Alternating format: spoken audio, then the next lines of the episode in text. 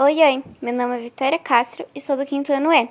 Hoje eu vim falar um pouquinho sobre arte na convivência e sociedade. Nosso país é imenso, nele existem diversos tipos de pessoas, cores de pele diferentes e várias religiões. Antigamente existia a lei de Talião, que era conhecida como olho por olho e dente por dente, onde suas punições eram muito parecidas com seu próprio crime.